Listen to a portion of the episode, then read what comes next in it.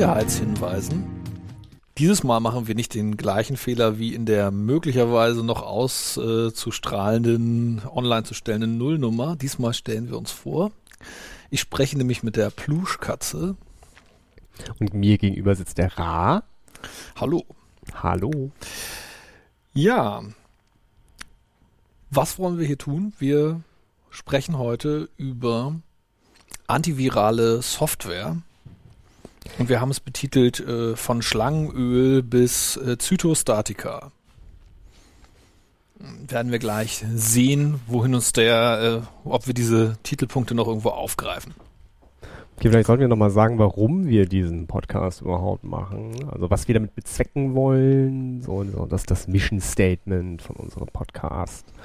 Äh, wollen wir wirklich Wissen äh, verbreiten oder wollen wir nur lästern? Also ich will vor allen Dingen irgendwie Wissen auch für mich selber erlangen dadurch, auf eine Weise, also im Gespräch, also der Dialog ist ja quasi eine schon seit der Antike tradierte Methode der Wissensvermittlung und auch des äh, Wissensgewinns. Also ich, im Gespräch destilliert sich ja so dass äh, die eigene Meinung häufig erst heraus. Und also eigentlich nehme ich zum, also für die Themen, die ich ausgesucht habe bisher, die ich interessant finde, nehme ich immer eine Frage zum Anlass. Ähm, etwas, das ich nicht verstehe. Also ich habe da immer schon so ein bisschen Ahnung von dem Thema grundsätzlich so oder meine da was zu wissen. Aber da gibt's immer so einen Punkt, wo ich mir, wo ich einfach grundsätzlich nicht verstehe, wieso ist das so? Das ist so einfach eine Unstimmigkeit, das für mich keinen Sinn ergibt. Ja, und äh, auf die werden wir auch im Laufe dieser Sendung, denke ich, kommen. Dinge, die du nicht verstehst? Ja, den, also zumindest den Widerspruch, den ich nicht, der für mich äh, ausschlaggebend war, das Thema mal äh, auf die Agenda zu setzen. Schauen wir mal, was dabei rauskommt. Ähm, genau. Ja. Der, also Antivirus-Software ist das Thema. Und ich habe mich zuerst gefragt, warum heißt es Antivirus-Software? Ah, Im Namen liegt ja wohl äh, der Sinn begraben, dass es gegen Viren ist. Äh, aber warum Software? Naja gut, warum Software ist es klar, es ist irgendwie etwas, das auf einem Computer läuft, ein Programm. Und ja, äh, das heißt, dass der Virus auch auf dem Computer läuft. Das ist äh, nicht notwendigerweise, obwohl inzwischen kann man wahrscheinlich davon ausgehen, dass alle das wissen, oder? Ja, doch. Ich denke schon, da, also das klar ist, wir meinen hier jetzt nicht irgendwie biologische äh, ringförmige DNA, die irgendwie sich äh, in Zellen äh, in Zellen eindringt, sondern wir meinen irgendwie Computerprogramme. Aber mein Punkt war eigentlich, um auf den Begriff zu kommen oder auf die Begriffsfrage zurückzukommen, war, warum heißt es Antivirus-Software? Weil Antivirus-Software sich ja gar nicht gegen Viren richtet, zumindest nicht nur gegen Viren, sondern gegen so irgendwie eine ganze äh, Klasse von Software. Ja, das hat ja damit angefangen, dass es am Anfang nur gegen Viren war und dann Stück für Stück man gemerkt hat, dass Viren nicht das einzige Problem sind, was äh, den Computernutzer so heimsucht. Ähm, was haben wir da auf der Liste? Viren, Würmer, Trojaner, Backdoor, Rootkits, Scareware, äh, Kryptolocker. Hat das schon einen eigenen Begriff? Nee, also du hast ja gerade quasi die Liste, die Malware-Klassifizierung von den Kas vom Kaspersky Lab vorgelesen mit äh, Virus, Wurm, Trojaner, Backdoor, Rootkit. Ähm, was angeblich erschöpfend sein soll und wie jetzt, also vermutlich ist Scareware dann irgendwie so ein Sonderfall davon. Aber wir sollten das, also ich vermute, wir steigen da jetzt schon zu weit ein. Also erstmal es ist keine Antivirus-Software, sondern es ist eigentlich eine Anti-Malware-Software. Und historisch war es mal eine Antivirus-Software, weil ja. da gab es irgendwann mal nur Viren. Und wir haben das ja vorhin nachgeschlagen. Der, das erste Mal, dass etwas äh, als Computervirus bezeichnet wurde, war Fred hm. Cohen in seinem Paper von 1984. Genau, da bezeichnet er ein selbstreplizierendes Programm als ein Virus das erste Mal. Genau. Und also es hatte allerdings vorher schon Viren gegeben. Ich habe auch nachgeguckt, wann der älteste Virus, äh, bekannte Virus überhaupt aufgetreten ist. Und das war ähm, 1971 eine Software, die sich damals Creeper nannte. die sich äh, im ARPANET äh, auf PDP-10 von PDP-10 zu PDP-10 verbreitet hat. Also schon so richtig ancient Computer History. W wusste man da den, den Autor? Ich glaube schon, ja, ja, das war auch so ein Proof of Concept Programm. Proof of Concept, das äh, also da gelaufen hat, ist. Ja, also jemand hat sich mal überlegt, äh, man müsste ja sowas mal bauen können und hat das dann mal gebaut und das ist dann, hat dann funktioniert tatsächlich. Genau, und die theoretischen Grundlagen gehen halt bis zurück in die 50er Jahre, wo Leute angefangen haben, darüber nachzudenken, ob man sowas wie sich selbst vervielfältigende Maschinen und Programme bauen könnte. Ja, aber also eigentlich, wir reden über eine ganze Klasse von, von verschiedenen Stücken von Software. Und wir könnten ja mal uns äh, die, diese Klassifizierungsliste angucken und erstmal gucken, was es da überhaupt so gibt. Also was unterscheidet einen Virus äh, von einem Trojaner zum Beispiel? Auch wenn es immer schön ist, äh, mit Unterschieden Dinge zu erklären, ist halt die einfachste Sache halt mal kurz drüber zu sprechen, was ein Virus überhaupt ist. Ja, also wa warum, warum ist ein Virus was anderes als ein normales Computerprogramm? Also was unterscheidet den ähm, vom normalen Verhalten? Also was, was macht ein Programm zu einem Virus? Weil es ist ja letzten Endes ein Programm, das auf dem Computer ausgeführt wird. Genau. Und also es heißt ja eben es gehört ja zur Oberklasse Malware, was irgendwie so Schadsoftware, schädliche Software sein soll. Und damit denke ich ja erstmal, naja, das ist ja erstmal, liegt im Auge des Betrachters, was denn so schädlich ist. Hm, ja, also für, für den Nutzer ist das wahrscheinlich sehr eindeutig, was äh, schädlich ist. Na, aber also für mich schädlich könnte ja auch, was weiß ich, äh, ein Kopierschutz könnte für mich durchaus Malware sein. Ist das ja, ist eine sehr interessante Interpretation. Also weil es tut etwas, es tut etwas, das mir schadet, was ich nicht will, dass es tut. Und das wird von anderen Leuten auf meinen Computer installiert, ohne dass ich das da haben will. Oder ich installiere das auf meinen Computer, weil es in, also sich in anderer Software versteckt, die ich gerne benutzen möchte. Also wie ein Trojaner? Ja, diesen Unterschied müssen wir jetzt ja erstmal herausarbeiten, aber ich will nur sagen, das scheint doch irgendwie erstmal, was schädlich ist an Software, scheint doch nicht so, also scheint nicht so ganz objektiv zu sein. Aber es gibt irgendwie so einen Common Sense davon, Genau, also wenn, wenn das Programm mit deinen Daten herummüllt, ohne dass du das willst und ohne dass du damit rechnest, also wenn du Word benutzt oder sowas, dann rechnest du damit, dass irgendwas kaputt geht. Aber wenn du nicht damit rechnest und wenn du das Programm gar nicht mal aktiv ausführst, sondern es nur so als, als Beiwerk irgendwo drin sitzt in so einem kleinen Binary und dann da anfängt Schabernack zu treiben auf deinem System oder noch viel schlimmer auf weiteren Systemen danach Schabernack treibt, indem es andere Systeme weiter infiziert, ähm, also drehen wir mal die Uhr so ein bisschen zurück, wie das Ganze angefangen hat, wenn so auf, auf LAN-Partys oder sowas oder noch vor der LAN-Zeit, wo man noch so Spiele und äh, Demos oder so per Diskette ausgetauscht hat. Ähm, da äh, reicht es halt, also eine infizierte Diskette in den Rechner reinzustecken. Dann war sozusagen da, abgesehen von dem, was man eigentlich haben wollte, auch dieses kleine Malware-Programm namens Virus drauf. Das hat dann zum Beispiel den Bootsektor der Platte infiziert und wurde damit bei jedem Systemstart von da an aufgerufen, ganz ohne, dass man da was tun musste. Man musste keinen Installer klicken oder sowas, das ging alles vollautomatisch damals schon. Und hat danach dann äh, weitere Disketten, die man dann äh, formatiert hat oder in den Rechner reingesteckt hat, ebenfalls infiziert, wenn sie noch nicht infiziert waren. Und äh, manchmal halt auch andere ausführbare Programme, die es lesen und schreiben konnte, auf dem System weiter infiziert.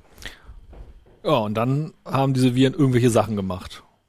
Genau, traditionell war, glaube ich, das einfach das Löschen von Dateien. Also die, die einfachen Viren, da gab es halt diesen, gab, groß gefürchtet hat tatsächlich die Medienwelt irgendwann den Da Vinci-Virus oder so. Der, ja, den der, der sollte durchaus auch schon mal gehört. Genau, der, der sollte an so einem ganz bestimmten Tag sollte der äh, die Festplatte löschen, wenn man seinen Rechner da angemacht hat. Und dann gab es tatsächlich viele, ich, ich erinnere mich damals, das war, war ich, ich glaube, da war ich noch in der Schule sogar. Da hieß es dann so, ja, an dem Tag darfst du deinen Rechner nicht anmachen, weil dann löscht der Virus deine Platte. Auch ohne zu wissen, ob man überhaupt infiziert ist oder so, aber ähm, da haben sich die Leute tatsächlich vor gefürchtet, weil er einfach dann einmal die Festplatte gelöscht hat. Der, der, der Virus mit diesem äh, Pseudonym wurde ja auch in diesem schlechten Trash-Film äh, Hackers äh, verwendet. Der, oh. heißt, auch, der heißt auch genauso, der, der Virus ja, in dem Film. Ja, ja, also der macht ganz andere Sachen und ist auch angeblich kein Virus, sondern irgendwas anderes, aber der heißt so. Ja, ich, ich das war, glaube ich, eine Hommage, also an den. Ja, ja da sind ja so ganz viele versteckte davor. Jokes drin. Ja, ja. Ja, Hackers. Guckt Hackers, wenn ihr ihn noch nicht gesehen habt. Der ist toll. Ist Trash. Super. Also sollte man kennen. Sollte man gesehen haben. Ähm, so, und der, also der Virus, der zerstört irgendwie meine Daten. Und Ganz plump, ja. Also manche und, Viren okay, ja. haben halt auch einfach nur Schabernack mit dem Nutzer getrieben oder sowas, haben irgendwie, weiß ich nicht, das äh, die Farben invertiert oder Dateien einfach nur umbenannt oder sowas, obwohl man das natürlich auch schon als Zerstören von Daten oder Verändern von Daten interpretieren konnte, aber haben halt meistens was daran gesetzt, einen an der Arbeit zu hindern. Hm. Oder am Spielen. Ja, und wie grenzt, also, und das Ganze grenzt sich jetzt du zum Beispiel gegen einen Wurm ab. Wie? Also, ich persönlich finde, das grenzt sich halt sehr schwer ab, weil halt die Virusdefinition, die ich bevorzuge, halt sagt, dass der Virus halt auch sich eigenständig weiter verbreitet. Bei äh, Wurm, da, was, was war der erste große Wurm? War das der. War das nicht Configure genau, oder sowas? Genau, der, der ja. Configure-Wurm, der sich dann tatsächlich vollständig selbstständig verbreitet hat. Vielleicht ist das, glaube ich, der Unterschied. Bei einem Virus ist noch wenigstens eine Nutzerinteraktion erforderlich, also das Starten von einem Programm oder so, während der Wurm sich praktisch von ganz alleine durch das Netzwerk fressen kann. Das heißt, das, der hat sich über Outlook verbreitet, ich glaube, mhm. ähm, dass allein das Erhalten der E-Mail, während man Outlook offen hatte, ausgereicht hat, um Outlook dazu veranlassen, ähm, dazu zu veranlassen, ähm, den Wurm weiterzuschicken an alle Kontakte im ja. Adressbuch. Genau, wie bei dem äh, I Love You ähm, Mailwurm, der lief das ja auch ganz genauso. Ja, war der davor oder danach? Ich glaube, der war da keine Ahnung. Also I Love You, Müssen wir da, da, da musste man tatsächlich dann äh, die ähm, Da musste man e noch klicken, öffnen. ne? Genau, ah, ja, okay, ja. Das, deswegen hieß er ja I Love You, weil die Leute dann auch wirklich draufgeklickt haben. Stimmt, richtig. Ja, also zum äh, historischen, äh, wir haben äh, den 5.6.2017, also und sind kurz nach einem vermutlich irgendwie in die Geschichtsbücher als kleine Notiz eingehenden ähm, ja, Malware-Ausbruch, nämlich dem äh, Wanna, äh, WannaCry Krypto-Trojaner. Und der wurde ja, deswegen komme ich da jetzt gerade drauf, ja von Microsoft in ihrem, also das der, der, der wurde, ähm, die Bedrohung von WannaCry wurde als wormable ähm, eingestuft. Also das ist bei Microsoft eine Kategorie für tatsächlich den Schweregrad einer Sicherheitslücke. Wurmbar. Ja, wormable, genau. Okay. Und äh, insofern, ja, also geht es wohl eben dabei darum, dass das so völlig ohne Nutzerzutun passiert. Und das ist tatsächlich ja selbst auch bei den alten ähm, Diskettenviren nicht der Fall gewesen, weil du musstest ja immerhin nochmal die Diskette äh, irgendwie einlegen und laden. Ja, ja, jetzt reicht es, den Computer einfach nur anzumachen. Genau, also genau, der Computer muss halt an sein und das war's. So. Okay, und dann haben wir äh, den, den Trojaner. Das ist aber, also der Trojaner ist schon irgendwie so tatsächlich was anderes. Ja, der Trojaner ist oft eher eine gezielte äh, Attacke. Der Virus verbreitet sich halt eher so auf, äh, auf eigenständiger Ebene, während der Trojaner äh, ist halt in Anspielung auf das trojanische Pferd ähm, ein Schadprogramm, was sich in einem anderen nützlichen oder vermeintlich nützlichen Programmen verbirgt. Das heißt, man lädt sich zum Beispiel eine Software zum PDF-Erzeugen herunter, weil man bei der Arbeit gemerkt hat, dass man ganz dringend ein PDF erzeugen muss und nicht weiß, wie das äh, mit den normalen Office-Tools geht. Dann gibt es da so Seiten, die halt sagen so, ja, hier jetzt runterladen, PDF-Creator-Version sowieso und dann führt man das aus und dann kann das auch so PDFs erzeugen und ganz nebenbei bringt es halt noch irgendwas mit. Ähm, aber okay, aber nach meinem Verständnis würde da auch drunter fallen, wenn ich so ein, auf, ich gehe auf irgendeine shady Webseite, ein Drive-by-Download, äh, also ja, bricht aus der Sandbox meines Browsers aus und ja. übernimmt meinen Rechner und äh, dann agiert dann in Zukunft mein Rechner als Teil eines Botnetzes zum Spam verschicken oder DDoS-Attacken durchführen oder sowas. Das würde für mich aber, also, oder ist das jetzt kein Trojaner nach deinem die, die, Verständnis. Also, Drive-by-Trojaner würde ich halt immer noch als Trojaner bezeichnen, aber dazu muss ich den Richard Stallmans, äh, also Richard Stallmans ähm, Definition einer Webseite äh, zu Rate ziehen, der wo er halt sagt, so eine Webseite, die du besuchst, ist auch ein Programm, was du dir halt auf deinen Computer runterlädst ah. und mit deinem Browser ausführst. Okay. Da ist ja, nämlich so HTML-Code und JavaScript-Code und äh, ja, weiß nicht gut. was drauf und damit ist es halt auch ein Programm, was du runterlädst und da drin, also in der vermeintlich nützlichen Webseite, kann sich dann auch wieder ein Trojaner verstecken. Ja, sehr gut, passt. Okay. Also ja, das sind die Trojaner. Sie was haben wir? Virus, Wurm, Trojaner. Und jetzt wir haben noch Backdoor und Rootkit.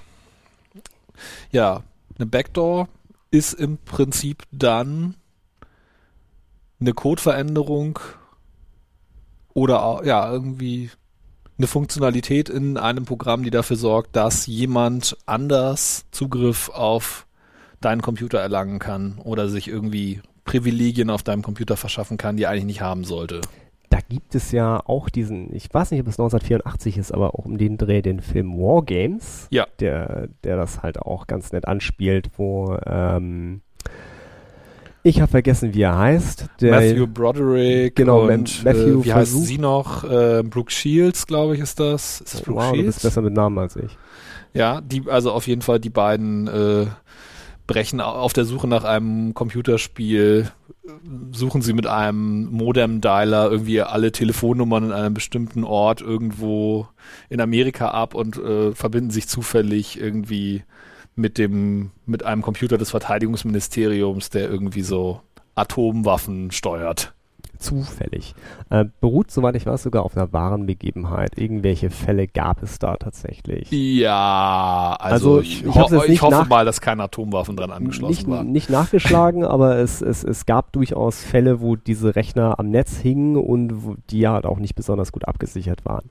In dem ja, Film... Gut, das ist ja quasi bekannt äh, von diesen ganzen Althackern, die früher irgendwo im CERN und so sich halt hinverbunden haben also in diesem, äh, ja, was ist das Kernforschungszentrum in der Schweiz, dass die von da aus quasi in der ganzen Welt auf irgendwelchen Systemen rumgelaufen sind. Es war einfach alles offen. Es war damals eben so. Und ja. ja früher war die Welt noch heile. Ne? Ja, oder auch nicht. oder sie war immer schon kaputt.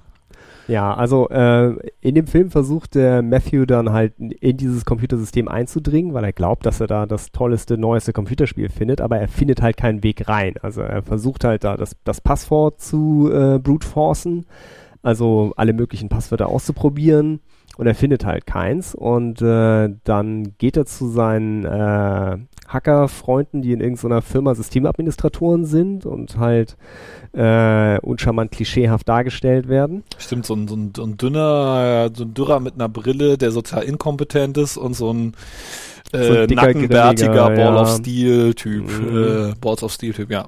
Mhm. Ja, ja. Ähm, ja, es waren, was, was waren, es waren die 80er. Ja. Also, das, äh, ja, genau. Und ähm, dann äh, fragt er sie halt, was er noch tun kann. Und dann sagen sie, ja, hast du denn schon mal äh, nach der Hintertür gesucht? Und dann sagt er, was? Was war eine Hintertür? Und ähm, dann ähm, sagt der Einsystemadministrator halt, ja, immer dann, wenn er ein System designt, dann baut er halt ein, ein, einen Login-Mechanismus mit ein, der nur, den nur er kennt und den nur er benutzen kann, sodass, falls er irgendwann mal später wieder auf das System drauf möchte, äh, er an jeder nachträglich eingebauten Sicherung vorbeikommt. Das ist praktisch ziemlich genau so die Werks-Backdoor, wenn man sie so äh, nennen möchte.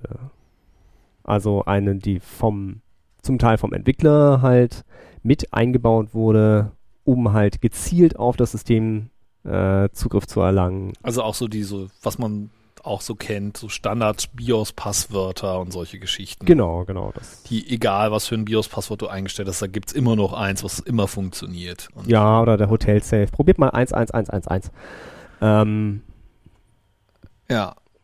Aber, also das heißt, aber das bedeutet, die, eine Backdoor wird immer vom äh, eigentlichen Entwickler installiert? Nee, nee, nee. Ähm, Kann auch nachträglich über Schadsoftware quasi hinzugefügt werden. Genau, man, diese Computerprogramme sind ja nicht statisch auf deinem System. Das ist ja das Schöne an der von Neumann-Architektur, dass man da die Programme auch verändern kann, die da drauf sind. Und man kann halt nachträglich auch eine Backdoor reinpatchen, um dann danach diese Tür sozusagen offen zu haben, um später nochmal reinzukommen. Das heißt also, wenn man irgendwie einen einfachen Webshop oder sowas gehackt hat dann äh, macht man eventuell nicht unmittelbar damit irgendwas, sondern baut halt eine Backdoor ein, die halt an nachträglichen Sicherungen halt immer noch vorbeischleust, um dann halt später das System für andere Zwecke benutzen zu können.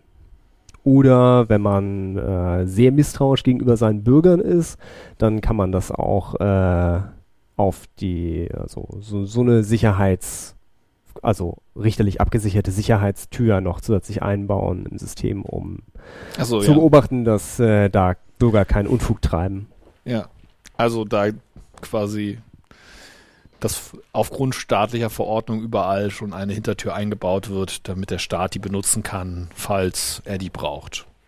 Genau, wobei man da noch äh, erwarten sollte, dass halt Backdoors äh, inzwischen ein bisschen weiter gefasst werden, also nicht nur Backdoors in Computersystemen, sondern halt auch in Verschlüsselungsalgorithmen oder so, dass halt praktisch so ein Generalschlüssel vorliegen muss, um halt im Zweifel äh, den abtrünnigen Bürger dann doch noch äh, dran zu kriegen, obwohl er Verschlüsselungstechniken einsetzt. Hm. Okay. Oder in Hash-Algorithmen, um halt äh, Nachrichten fälschen zu können. Aber da, da wird die Abgrenzung jetzt ja, also da ist die Abgrenzung doch schon interessant jetzt. Wir haben also Funktionalität, die wird quasi vom Entwickler intendiert eingebaut in so eine Software und ist eine Funktionalität, die ich eigentlich nicht haben will, die genau sogar meiner intendierten Funktion zuwiderläuft. Also da bin ich doch wieder relativ dicht an meinem Beispiel vom Anfang mit dem Kopierschutz, den ich gar nicht haben will. Wenn du das so siehst, ein Kopierschutz ist zwar nicht die Backdoor, obwohl es durchaus einige Kopierschutzverfahren gab, die dazu geführt haben, dass unabsichtlich oder absichtlich Backdoors geöffnet wurden. Ich glaube, Sony ist damit berühmt geworden, äh, dass sie auf Audio-CDs einen Backdoor-Trojaner drauf hatten, der verhindern sollte, dass man Audio-CDs von Sony kopiert, wenn man die einmal in seinen Computer reingelegt hat. Ja, Kinder, das war wirklich so. Hm. Okay. Der Trick war dann, mit einem Edding den ersten Track auszustreichen. Da haben wir die CD in die Hand genommen, haben einen schwarzen Edding genommen und haben ganz in der Mitte nah am Ring einfach einen schwarzen Strichen gemalt. True Story. Okay. Schick. Und Sony wurde verklagt dafür, glaube ich. Ja gut, das gehört sich auch so. Irgendwer hat es dann nochmal probiert mit DVDs. Hm. Hm. Mhm. Ja, und dann haben wir noch die Kategorie von Rootkits. Und Rootkits sind so das fieseste in diesem Baukasten. Nämlich, also mein Verständnis von einem Rootkit ist eine Software, die sich quasi noch so ganz tief im Betriebssystem einnistet und sich quasi noch so vor den eigenen Selbstüberwachungsmechanismen des Betriebssystems versteckt und ja, so dass man quasi selbst den, den Prozess, den dieses äh, Rootkit, in dem dieses Rootkit läuft, selber gar nicht mehr sehen kann über die eigenen Mechanismen, mit denen das Betriebssystem seine Prozesse monitoren kann. Und dass er quasi an allen Sicherheitsvorkehrungen des Systems vorbei quasi hinter dem Betriebssystem nochmal arbeiten kann. Ja, also auf, auf Layer 0 praktisch gesehen. Das, äh, also, Also es gibt dann quasi so diesen Rootkit Layer 0 und dann mein eigentlicher Layer 0 ist dann quasi so der äh, Layer 0 plus 1 oder so und wird mir nur so vorgegaukelt, als wäre er der Layer 0. In Wahrheit liegt darunter noch der Rootkit Layer 0, der dann immer noch mit meinem, ja, mit meiner Software tun kann, was er will. ja, hat dann halt den Kernel unter Kontrolle. Kann sich halt in deinem RAM verstecken oder sonst wo verstecken. Mhm. Ähm, die, ich glaube halt, die, die ersten Bootsektor-Viren äh, operierten auch schon in dem Bereich sozusagen, dass sie halt beim Boot des Betriebssystems schon sich geladen haben und sich dann eingenistet haben, sodass man sie gar nicht mehr sehen konnte. So per perfide Verfahren wie, solange das System an ist, ist der Virus auch nicht auf der Platte zu finden, sondern residiert nur im Hauptspeicher, also im flüchtigen Speicher und erst beim Runterfahren hat er sich wieder auf die Platte aufgeschrieben, sodass man halt den, den Virus nur erkennen konnte, wenn man das System im ausgeschalteten Zustand gescannt hat. Das heißt, man konnte den Virus entfernen, den man die Stecker gezogen hat. Ja. Nicht schlecht. Also, ja, Mhm, mhm, mhm. aber es war halt ein Virus, der nicht so ohne weiteres erkennbar war, wenn man halt einen normalen Festplattenvirenscanner eingesetzt hat. Ja. Solange man den halt auf dem gleichen System ausgeführt hat. Was halt auch ein wichtiger Punkt ist, ist halt, dass so ein Virus ja äh, durchaus erkennen kann, dass ein Virenscanner auf dem System installiert ist und Das ist sich klar. entsprechend halt Mhm. tarnen kann. Wobei das ja noch nicht notwendigerweise ein Rootkit wäre, sondern einfach nur ein Memory-Only Malware. Also Genau, eine ja, nur im Speicher laufende Schadsoftware.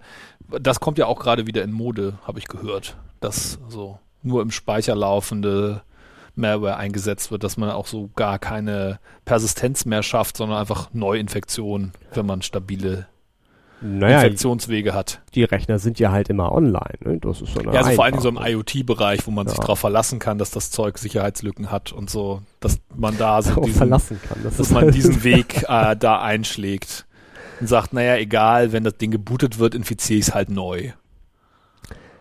Ja, ja. Okay, aber damit hätten wir zumindest mal so die ganz grobe Klassifizierung, was gibt's da überhaupt in dem Bereich. So, und gegen alle diese Art von Software soll jetzt Antivirus-Software, wir, wir hören Anti-Malware-Software, ähm, gegen all das soll das helfen. Wie soll denn das überhaupt funktionieren? Also, jetzt mal so ganz, äh, ganz dummer Ansatz ist ja, ja, ich habe also eine Software und die guckt sich alle Dateien auf der Festplatte an und ich weiß, dass ein Virus, den ich schon mal gesehen habe, der hat da so eine bestimmte Reihenfolge von Einsen und Nullen. Die habe ich mir gemerkt und dann suche ich nach dieser Reihenfolge von Einsen und Nullen so im Binärgewaber auf der Platte. Und wenn ich den gefunden habe, dann habe ich den Virus gefunden. Ja, das ist so der, der einfachste Weg für das Scannen nach Viren. Das, ähm, Das ist so dieser, das nennt man dann signaturbasierten, also das wird dann natürlich etwas elaborierter gemacht, da werden dann vermutlich irgendwie so Hashes gebildet oder sowas. ja, also bei, bei größeren Viren, da will man, man, außerdem, das ist ja bei den Virussignaturen ganz interessant, ähm, nehmen wir jetzt mal an, du würdest einen Virenscanner schreiben, wo du einfach eine Datenbank mit allen Viren drin hättest Mhm. Und würdest dann halt immer die Bytes vergleichen und gucken, also, ah, habe ich die im Speicher? Ja, habe ich im Speicher. Dann würdest du mit deiner Antivirus-Software praktisch ein Kompendium von allen bekannten Viren samt Code ausliefern. Das willst du halt eigentlich auch vermeiden. Ja, okay, verstehe. Also weil er, ja, mhm. Deswegen ähm, nimmt man halt die Bytefolge, die den Virus ausmacht und wirft sie durch sozusagen durch ein Einweg-Hash-Verfahren durch, um daraus halt die Signatur zu erzeugen und alle Bytes, die man sich dann anguckt, die halt äh, verdächtig aussehen oder bei einem tiefen Scan tatsächlich alle Bytes, die man so findet, wirft man dann auch durch diesen äh, Hash-Algorithmus und äh, guckt, ob das der gleiche ist, mit äh, dem man da in der Datenbank hat. Mhm. Okay. Das wäre quasi der einfachste Weg. Aber, also das hat man lange so gemacht, habe ich, äh, habe ich in Erinnerung, aber das führte nicht mehr zu den gewünschten Ergebnissen, weil die Antivirus-Software hat sich angepasst. Äh, nein, die Viren- die Viren haben sich angepasst, so, das wollte ich ja. Äh, ganz, ganz evolutionär äh, haben halt die Virenprogrammierer irgendwann gelernt, so, ah, okay, Ähm, so werden halt die, so benutzen die Programme halt ähm, meine Byte-Patterns, um halt äh, mich zu erkennen. Also hat man einfach polymorphe Viren äh, geschrieben, die halt bei jeder Neuinfektion die Reihenfolge ihrer Befehle so ein ganz klein bisschen abgeändert haben, damit halt dieser Signatur-Hash anders aussah als äh, der vorherige. Und äh, je nach äh, Engineering-Aufwand äh, konnten das praktisch unendlich viele sein oder halt nur ein ganz paar. Äh, so dass halt am Anfang nicht alle eventuell gefunden wurden. Ja, und deswegen gibt es auch, ähm, sieht man ja, wenn man so sich so Antivirus-Logs quasi anguckt, also Virenscanner gibt es so ganz viele verschiedene Varianten von verschiedenen Viren. Ja, ob Weil die sich selber Ja, morphen oder waren das dann Menschen, die gesagt haben, ah, ich, ich nehme mal diesen Virus und baue den mal um? Naja, also wenn du den Virus halt gefunden hast als Sicherheitsforscher, Schrägstrich, sicherheitsinteressierter, begeisterter Mensch mit äh, einem nicht hundertprozentig weißen Hut, dann konntest du natürlich dann den Code weiter benutzen, wenn du ihn halt analysieren konntest. Viren sind ja sehr wenige Befehle meist gewesen, um halt klein zu sein, um halt nicht aufzufallen. Daher konnte man halt relativ schnell auch erkennen, was so ein Virus gemacht hat. Ähm, also wie gesagt, das Umstellen äh, hat halt nicht notwendigerweise einen neuen Virus klassifiziert, sondern halt so einen, einen Oberbereich äh, definiert, wie die halt die Viren sein konnten. Ähm, wie, wie beschreibt man das? Es gibt ja unterschiedliche Verfahren noch. Also man kann, einige Befehle sind ja halt so, dass man sie in unterschiedlicher Reihenfolge ausführen kann. Man kommt dabei aufs Gleiche hinaus. Ne? Mhm. Ob ich jetzt erst A ist gleich 1 und B ist gleich 1, dann kann ich auch schreiben B ist gleich 1 und A ist gleich 1. Solange die Befehle nichts miteinander zu tun haben, kann ich sie in beliebiger Reihenfolge ausführen. So kann ich schon mal einen anderen Hash erzeugen. Dann gab es aber auch ähm, Viren, die halt sich äh, selber verschlüsselt haben bei jeder Infektion und äh, entschlüsselt haben bei jedem Ausführen. Das heißt, es musste nur der Verschlüsselungs- und Entschlüsselungscode jeweils mitgeliefert werden Mhm. und äh, der Rest sozusagen äh, als scheinbar zufällige Byte-Reihenfolge und da konnte man dann halt äh, durch das Hinzufügen von ein paar Bytes oder sowas am Ende komplett zufällige Signaturen erzeugen. Okay. Also da gibt es schon perfide Verfahren. Dann kommt man halt auch zum nächsten Schritt, was man dann dagegen tun kann, um die dann wiederum zu erkennen. Ja. Und äh, das wäre dann, glaube ich, schon Richtung Heuristik. Okay, und eine, also eine Heuristik ist quasi so ein vorläufiges Verfahren, so ein grobes Rezept zum Entdecken oder überhaupt zur Gewinnung von Erkenntnis allgemein gesagt. Und in diesem Fall für Computerviren ist es so ein, äh, ja, nicht ganz scharfes Verfahren, ähm, um Viren zu erkennen. Also in Abgrenzung halt zu einem Algorithmus, der ganz klar sagt, was getan, ne, also ein Rezept angibt, das ganz klar ausgeführt werden kann, so deterministisch. Das ist eine Heuristik, halt so ein ungefähres Vorgehensmodell. Genau, das, das, das läuft dann halt praktisch so nach dem Duck-Typing-Prinzip. Das, dann, das Antivirenprogramm guckt sich halt ein Stück Code an und ist dann so, ja, es ist, äh, es watschelt wie eine Ente, es quakt wie eine Ente, wahrscheinlich ist es eine Ente. Okay. Also es guckt sich halt an, sind da Befehle, die typisch sind für bestimmte Viren. Wie zum Beispiel bei äh, älteren äh, Viren war es halt so, wenn da ein Executable infiziert wurde, dann hat man halt den ersten Befehl gesucht. Als Virus hat der, also der Virus hat den ersten Befehl gesucht, hat einen Jump ans Ende des äh, ausführbaren Codes gesetzt oder ans Ende der, der Datei sozusagen, hat sich da hinten dran gehängt Mhm. und einen Jump wieder zurückgesetzt. Das heißt also, das Programm wurde gestartet, äh, der, äh, es, der Virus wurde zuerst ausgeführt und dann wurde halt der Rest des Programms gestartet, so damit halt der Nutzer das nicht un unbedingt gemerkt hat. Und halt das Erkennen dieses, oh, hier ist ein Jump, der ganz ans andere Ende springt, das wäre dann halt so eine Heuristik und sagt so, das sieht mir irgendwie verdächtig aus. Wenn das ein normales Programm ist, was es tun soll, dann macht es irgendwas komisch.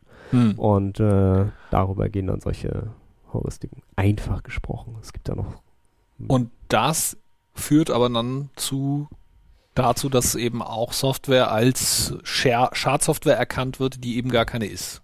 Genau, die berühmten False Positives, wo die Leute alle in Panik geraten, äh, falls zufällig mal irgendeine Byte-Reihenfolge in einem Executable, was vollkommen zahm und absolut ungefährlich ist, so ähnlich aussieht wie die eines bekannten Virus, dann schlägt das Antivirenprogramm Alarm. Und das ist ja etwas, was, also die Frage ist, wie häufig passiert sowas? Wenn sowas quasi nie passiert, ist es ja eigentlich unproblematisch. Aber also, ja, sowas kommt vor oder eher nicht? Naja, also jeder, der schon mal so ein Antivirenprogramm benutzt hat, weiß, dass es halt oft das Einzige ist, was man merkt, ist, dass das Antivirenprogramm Alarm schlägt und man aber irgendeine Datei hat und denkt sich so, nee, die ist safe. Das, da wird nichts sein. Also, okay. außer man ist ein, ein, hilfloser User und weiß es halt nicht, dann muss man jemanden fragen, der Ahnung hat. Der sagt einem dann, nee, es ist okay, kannst auf Ignore klicken.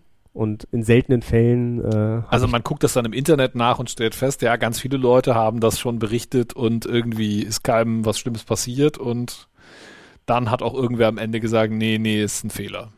Genau, ich, ich hatte das tatsächlich äh, auch beruflich mal, wo einfach einer meiner Installer geflaggt wurde von VirusTotal bei, glaube ich, zwei äh, bekannten Virenscannern. Und äh, nach einigem Nachgraben sozusagen kam dann heraus, dass halt so der äh, Installer Generator halt irgendwie so ein Pattern eingesetzt hat, was zufällig matchte auf das von einem bekannten Virus, der sich so ähnlich verhält und es wurde dann als false positive äh, anerkannt und dann wieder halt gewitelistet. Und Virus Total äh, nochmal so ist ein Online-Service, auf den man Malware-Analyse zur Analyse geben kann und die verdienen dann irgendwie vermutlich Geld damit, dass sie Intelligence über Viren und Malware verkaufen. Ich habe keine Ahnung. Also okay. äh, wie, wie die genau ihr Geld verdienen, habe ich mich noch nie gefragt. Jetzt, wo du es sagst. Ähm, also jedenfalls Vielleicht kann man machen da sie das auch ganz, ganz, äh, ganz normal über Werbung. Vielleicht sind die auch so Non-Profit, so Idealisten. Das ja. ist mir ja immer am liebsten. Müsste man mal nachgucken. Letzten Endes äh, ist es einfach eine Seite, wo man einen File hochladen kann, von dem man glaubt, dass es oder befürchtet, dass es irgendwie infiziert sein könnte. Oder auch den eigenen Virus mal hochladen könnte, um zu gucken, ob der eine Heuristik den erkennt. Ah. Ähm, und äh, dann jagt Virus Total das tatsächlich durch alle ihm verbundenen Virenscanner durch. Das sind so ein paar Dutzend oder sowas mhm. inzwischen. Äh, ich, lese, ich lese aus dem Internet vor. Virus Total is subsidiary of Google. Is a free online service that analyzes files and URLs, enabling the identification of viruses, worms, trojans, and other kinds of malicious content detected by antivirus engines and website scanners. Also die ja. gehören zu Google inzwischen. Ja, also steht das die Frage, seit wann die so. zu Google ja, gehören. Gut, das, aber, okay, das okay, ist eine. Aber zumindest laut Selbstauskunft gehören sie zu Google. Hm. Ähm, gut. Ja, also wir haben, wir also tatsächlich habe ich übrigens Leute im Vorfeld gefragt, die äh, alle irgendwie mit IT auch zu tun haben und schon ihr ganzes Leben irgendwie mit Computern rumwerkeln. Äh, krass, solche Menschen gibt es. habe ich gehört. Oh. Und ich habe also drei Leute gefragt, äh, verschiedenst, also auf verschiedenen Levels und einer ist so ein Techniker, ein anderer ist ein Sys-Admin und einer ist so ein IT-Manager-Typ und habe die alle mal gefragt, ihr benutzt doch so Virenscanner, so Daily Job-mäßig, ihr habt so einen Windows-Rechner, ähm, hat das Ding eigentlich schon mal irgendwie alertet? Und alle drei haben gesagt, nö, hab noch nie was gesehen. Also, das sind jetzt wahrscheinlich alles nicht die Leute, die ihr Jugend auf LAN-Partys verschwendet haben, aber äh, ich meine, sinnvoll, Zeit, sinnvoll Zeit auf LAN-Partys investiert haben. Aber ja, ähm, also zumindest mal gibt es doch eine ganz, relativ große Anzahl an Leuten, die die direkte Wirkung von Antivirus-Software so noch nicht bemerkt haben jetzt so, ne, völlig anekdotische Evidenz, aber scheint Leute zu geben. Also das ist eine große äh, Anzahl, das habe ich mir gerade ausgedacht, zugegebenermaßen. Äh, 100 Leute haben wir gefragt, sagten noch. Ich habe drei Leute gefragt. Ähm, na, also, da kann, also ich kann tatsächlich hier aus eigener Erfahrung erzählen, äh, als ich... Mehr anekdotische Evidenz? Ja, anekdotische Evidenz, aber äh, in, in, diesem Fall ist ja äh, das, das, der Positivbericht das, äh, worauf wir aus sind. Ähm, weil ich tatsächlich in einem größeren Unternehmen gearbeitet habe, in einem deutschen, wo äh, so knapp 100, 200 Mitarbeiter zu dem Zeitpunkt tätig waren, äh, größtenteils Windows-Systeme und äh, auf den Windows-Systemen lief tatsächlich, ich glaube, Norton Antivirus, aber ich weiß es nicht mehr, welches Antivirus Das es muss war. länger her sein. Das ist eine Weile her, aber Okay. ähm, ich glaube knapp neun Jahre oder so. Okay. Äh, und es gab da tatsächlich wöchentlich äh, Ausbrüche von äh, Viren, die äh, sich in der Nicht-IT-Abteilung meistens verbreitet haben.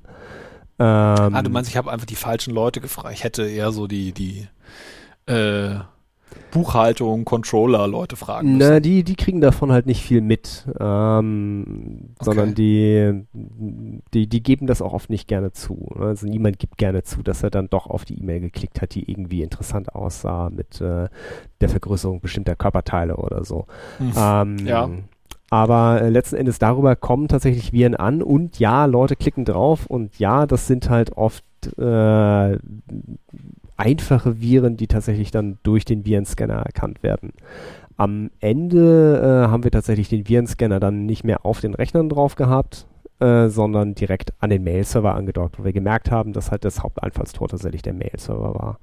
Und äh, der hat täglich äh, E-Mails gefunden, praktisch wie so ein zusätzlicher Spam-Filter, in denen halt Viren mit drin waren. Ein normaler Spam-Filter hält die inzwischen auch mit auf, aber der hat tatsächlich dann auch so einen tiefen Scan gemacht. Hm. Natürlich hat er auch groben Unfug angestellt mit E-Mails dann am Ende. Ähm, was man halt auch immer sagen muss, denn ähm, es gab halt einen Zugewinn an Sicherheit, ja, es gab aber auch einen ganz, ganz großen äh, Anstieg an Inconvenience bei der ganzen Sache. Äh, der Virenscanner hat nämlich sehr, sehr tiefgreifend E-Mails analysiert, weil äh, auch gezielte Angriffe mit Trojanern auf die äh, Mitarbeiter durchgeführt wurden. Mhm. Also ähm, Okay.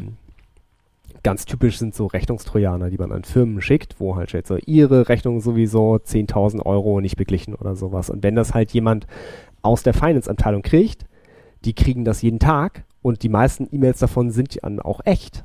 Mhm. Und dann Ja. haben die halt noch eine und dann Details stehen halt im angehängten äh, Excel-Dokument. Das ist auch vollkommen normal. Dann klicken die das Excel-Dokument an und dann ist halt äh, die Infektion sozusagen vollzogen. Und ähm, deswegen hat der Virenscanner tatsächlich E-Mail-Anhänge tiefen durchforstet, teilweise auch durch ein ZIP hindurch. Also der hat tatsächlich das, wenn ein ZIP angehängt war, hat er das ZIP genommen, hat das ZIP entpackt und hat dann die Files da drin gescannt. Ähm, und äh, wie ich dann irgendwann mal lernen musste als Entwickler, als ich mal ähm, einem Kollegen, das, das war noch so, Git war noch nicht so ein Ding und äh, SVN hat man noch so benutzt, äh, Zeit, äh, einem Kollegen äh, ein HTML-Dokument mit JavaScript schicken wollte, in dem halt tolle JavaScript-Animationen stattfanden. Und der Kollege sagte mir dann, ich solle ihm doch bitte das JavaScript schicken. Da habe ich ihm halt gesagt, so, nein, nein, das ist halt Inline JavaScript in dem Fall gewesen. Ja, ich weiß, man kann das inzwischen besser machen, aber ähm, und dann sagte ich, nein, nein, das ist da drin. Der Kollege dachte halt, ich will ihn verarschen und ich schicke ihm die ganze Zeit einfach nur ein, ein blankes, statisches HTML-Dokument, bis wir herausgefunden haben, dass auf dem Weg von meinem E-Mail-Programm zu seinem E-Mail-Programm der JavaScript-Code aus dem HTML-Dokument verschwunden ist. In dem ZIP-File. Hm. Der Virenscanner hat tatsächlich den JavaScript-Code einfach, gel einfach gelöscht. Das ist natürlich schick. Und äh, weitere Nachforschungen ergaben dann tatsächlich, dass dieser Virenscanner, den man vor den Mail-Server schalten kann, die Option hatte, entferne JavaScript-Code aus jedem File, was dir vor die Nase kommt. Das ist natürlich schlecht. Das ist auch unglaublich interessant, weil ähm, als ich dann sagte, okay, ich schicke dir den JavaScript-Code einfach per E-Mail, also nicht als Anhang, sondern einfach als E-Mail-Text, Ja. war er auch weg. Im, E- so ein leerer E-Mail-Buddy. Sehr schön. Das ist, also das sind dann so Also, die, dann wäre es ja total sinnvoll, da wenigstens irgendwie so ein Hinweis, so ein, so ein Notiz, so ein Hinweis reinzupacken von der Software. Hier wurde, genau, das- potenziell harmful Zeug entfernt. Das, das, das kam dann irgendwann. Aber ich glaube, das, das gab dafür dann auch die Option, das an- und auszumachen, diesen Hinweis. Ne? Okay. Damit die Leute nicht verwirrt sind, wenn das halt passiert. Ne? Weil wenn Mhm. die lesen, da fehlt irgendwas und das ist bei einer Rechnung, da fehlt irgendwas, dann kann das natürlich auch irgendwie gefährlich sein. Ne? Dann Ja. kriegen die Leute Panik und äh, benutzen doch lieber ihren eigenen Privataccount, die sie dann über den Browser aufmachen, der dann keinen Virenscanner hat und so weiter und so fort. Okay. Also ja, ich, ich kenne durchaus Instanzen, wo ein Virenscanner was gebracht hat. Also wo er was gefunden hat. Sagen wir so, ob er was gebracht hat, ist dann, äh, sagen wir, dahingestellt, aber ähm, Wir können noch mal den Punkt mit den Detection-Strategien äh, zumachen, weil wir hatten ja die signaturbasierte Erkennung, die heuristische und es gibt noch quasi so, das ist jetzt so der neuere heiße Scheiß, die, die verhaltensgetriebene Malware-Erkennung. Es irgendwie darum geht, wie sich so, wie sich die Schadsoftware verhält. Zumindest habe ich das jetzt mal so aus dem Namen abgeleitet. mh, meinst du da das, was zum Beispiel Google einsetzt, um die Apps vom Play Store äh, zu checken? Ich weiß nicht genau, was, was ich mir darunter vorstellen muss. Also ich habe es also ich habe es mir jetzt mal so vorgestellt, grob. Ähm, man lässt die Software quasi in irgendeiner virtualisierten Umgebung laufen und guckt mal, was sie so zu tun versucht. Also Ist generell eine tolle Sache, um Software zu analysieren. Äh, die Frage ist halt, wie praktikabel das halt ist äh, auf End-User-Systemen, wo halt Viren, Antiviren-Software normalerweise läuft. Also das wäre halt praktisch ein Scan-Mechanismus, der vorher stattfindet. ja genau. Oder eben auch so könnte man jetzt ja auch, wenn man per, wenn man so einen Mail-Server hat, da das Zeug nehmen und es, also wenn da irgendwo ein Executable dranhängt, das einfach mal nehmen und es ausführen oder einfach mal eine VM starten und das Excel-Dokument mal aufmachen und dann mal hinterher gucken, was sich so auf der Maschine geändert hat. Ja, das klingt sehr effizient. Das äh, sollten wir vor jedem Mail-Server schalten. Okay. Also ich habe da, ich habe genau sowas gehört im Zuge von, also es war jetzt auch wieder im Zuge dieser WannaCry-Geschichte. Da gab es ja, da haben ja alle gerätselt, wie so diese diese Schadsoftware sich hat äh, quasi abschalten lassen, dadurch, dass eine, bestimmte DNS-Query beantwortet wurde oder nicht beantwortet wurde. Und da hieß es halt, das wäre so eine Detection, das, also die Idee, warum das geklappt hat oder warum das so programmiert war, war, dass es ein, eine quasi VM-Erkennung war. Weil es extra so Mechanismen gibt, die so, eine virtualisierte Umgebung sind, in der so ein Ding ausgeführt wird und ähm, um eben es zu analysieren oder auch automatisiert zu erkennen, eben verhaltensbasiert. Und dass in solchen Umgebungen natürlich irgendwie dann keine Kommunikation nach draußen so einfach möglich ist, dass nicht einfach alle an oder dass alle Anfragen mit ähm, von außen erstmal auf eine bestimmte Default-Weise beantwortet werden. Und das dann über, Oh. ne, und das über deswegen über diese DNS-Erkennung, also diese DNS-Erkennung eigentlich eine VM erkennen sollte. Also die haben einfach ein, eine Domain mit irgendeinem total kryptischen, merkwürdigen Namen aufgerufen. Und wenn quasi zurückkam, jo, die gibt's, dann hieß es so, äh, hier ist irgendwas fishy, die Domain kann es nicht geben, ich starte mal nicht meine Schadroutine. Also es war Und- tatsächlich kein Killswitch, ist die, die Theorie. Genau, das ist die These. Oh. Ähm, und das war insofern ein Programmierfehler, weil wenn man das richtig gemacht hätte, dann hätte man quasi einfach jedes Mal einen random, äh, einen random Domain-Namen generiert und da eine DNS-Query drauf gemacht. Dann hätte es quasi keinen, diesen zentralen Kill-Switch-Effekt nicht gegeben. Also es war, ne, das hat, man hat quasi den Fehler gemacht, nicht die Krypto-Library zu benutzen, um mal sich irgendwo ein bisschen Randomness herzuholen. Das ist so die Theorie. Und also daher bin ich darauf gekommen, ah, das wird wohl gemeint sein mit Behavior-Based Erkennung. Ich meine, VMs sind ja, ja heute billig, so. ja, aber trotzdem, jedes File Ja, ich weiß nicht, keine Ahnung. Also also ich, ich, ich, ich sehe das ja ein, dass man das so für App Stores macht, wie den Play Store oder für irgendwelche Linux Package äh, Archives oder sowas. Na ja, gut, da ist es ja noch viel einfacher, weil sie ja quasi, da gibt es ja eine feste API, die quasi verwendet wird. Und da können sie dann einfach gucken, wo sind Calls auf diese API in diesem Code, der mir da geliefert wurde und können dann quasi, also die haben quasi eine viel bessere Möglichkeit zu gucken, was soll dieser Code tun? Und was sind quasi, also ne, die können wirklich so gucken, was sind quasi die Stellen in dieser Software, wo der User irgendwelche Interaktion haben kann, können quasi alle Knöpfe drücken in der Software, weil sie wissen, wie Knöpfe aussehen in der Software. So im übertragenen Sinne, ne? Und das ist natürlich bei beliebigen Binaries nicht so möglich. Oder auch bei, was weiß ich, komisch aussehenden äh, Excel-Dateien oder so. Das ist natürlich nicht auf dieselbe Weise möglich. Ja, aber, aber ist, also ich, es fällt mir schwer, mir vorzustellen, dass halt auf einem Konsumergerät oder sowas äh, eine VM läuft, die halt nach diesem Prinzip ähm, Dateien auf Viren oder Schadsoftware überprüft. Nee, nee, ich hätte auch gedacht, dass das so eine, so eine Mail-Server-Variante gewesen wäre, aber vielleicht ist das ja auch nur für quasi Analyse im Labor oder so. Ja, also es ist in, im Labor ist das ja üblich, das so zu machen. Ja. Ähm, also dass man so eine VM benutzt und das so alles nach außen abschottet und so.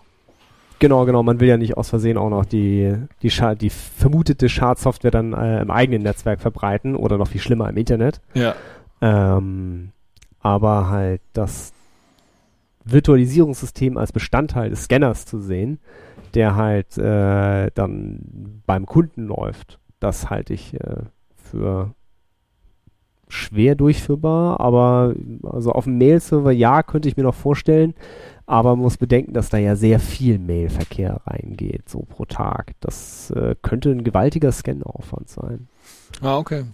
Bei einem größeren Unternehmen äh, ist das ziemlich viel. Also selbst wenn man vorher noch so, ein, so einen einfachen Spam-Filter drüber läuft, also drüber laufen lässt, da kommt schon einiges zusammen. Hm.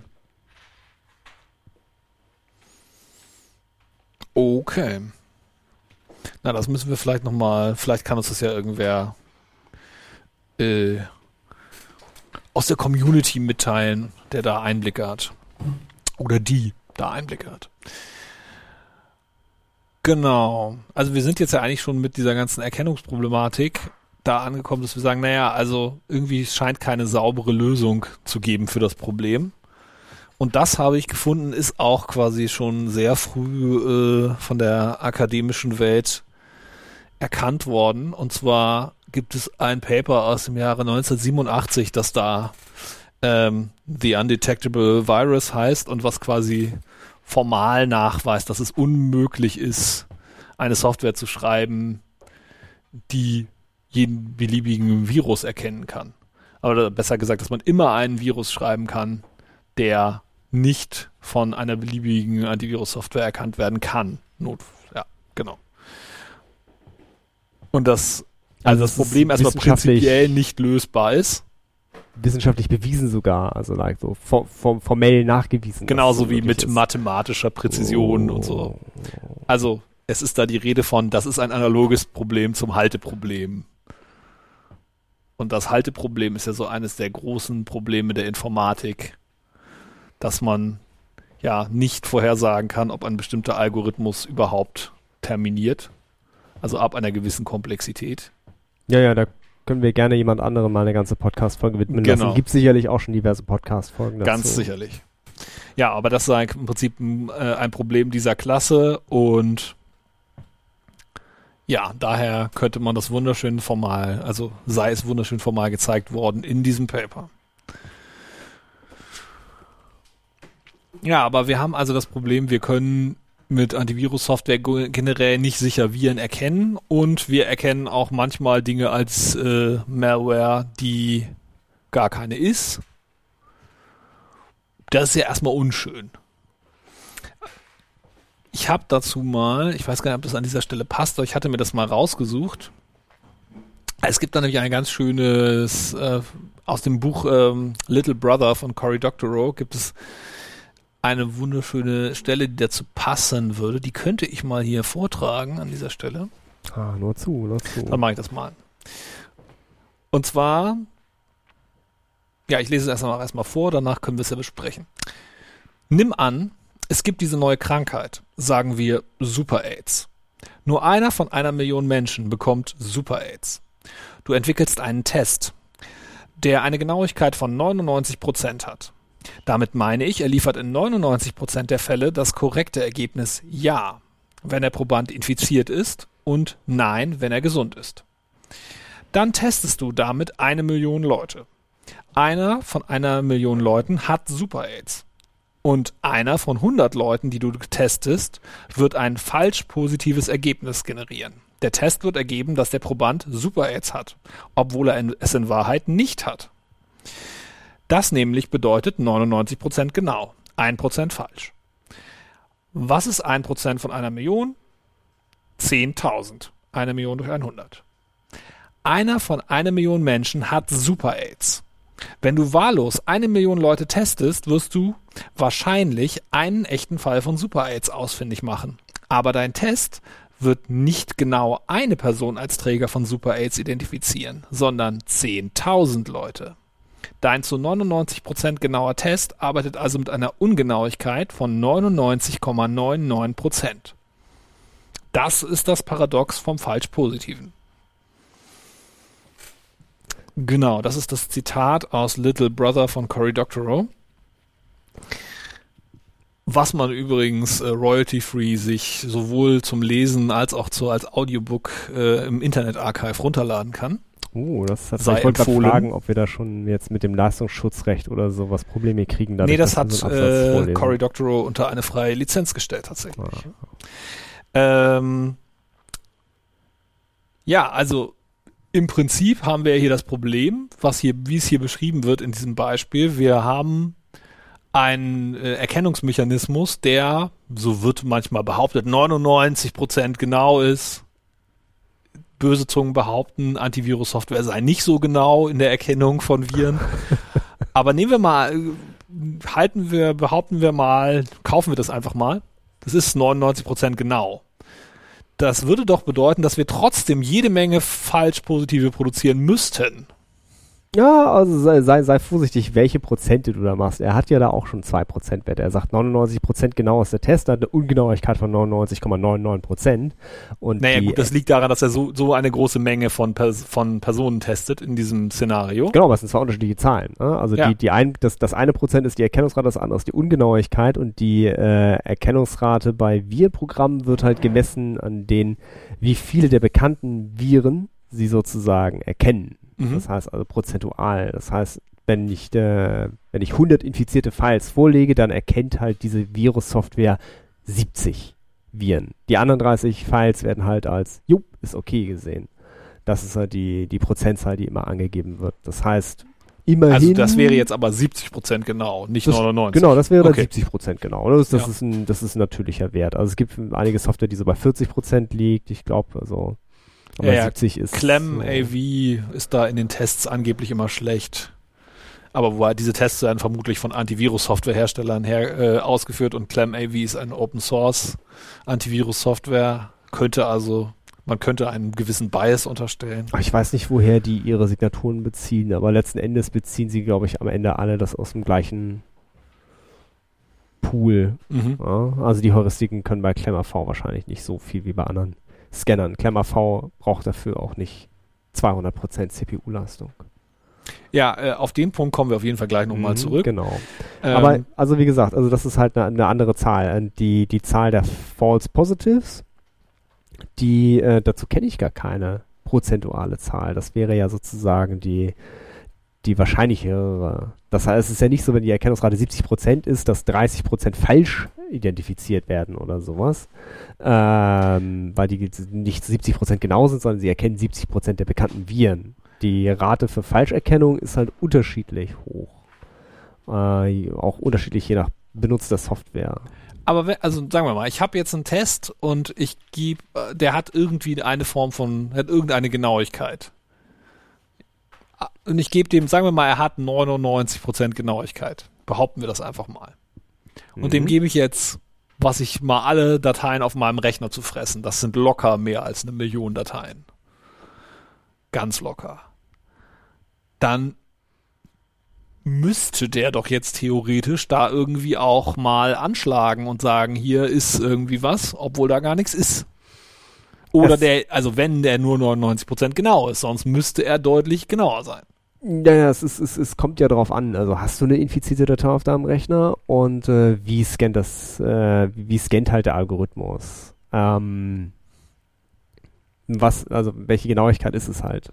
Erkennst du halt in einem Fall zu 99% genau, ob sie ein Virus hat oder nicht äh, und erkennst dann den Virus einfach nicht?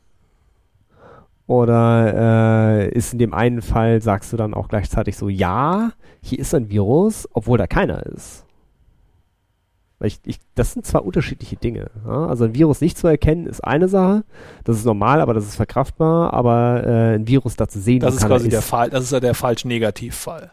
Genau, False Negative ist, ja, kommt halt vor. Kommt halt, wird immer vorkommen, weil, äh, wie du ja gesagt hast, in dem Paper drin steht, es ist halt unmöglich, einen zu finden, der alle findet.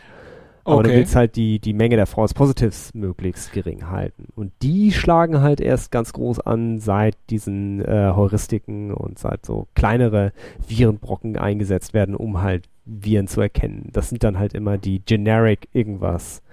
Generic Win32 Trojan oder Generic sowieso, wo halt ein, ein, Stück Code so aussieht wie in einem bekannten Virus oder einem bekannten Malware äh, Stück Software oder so.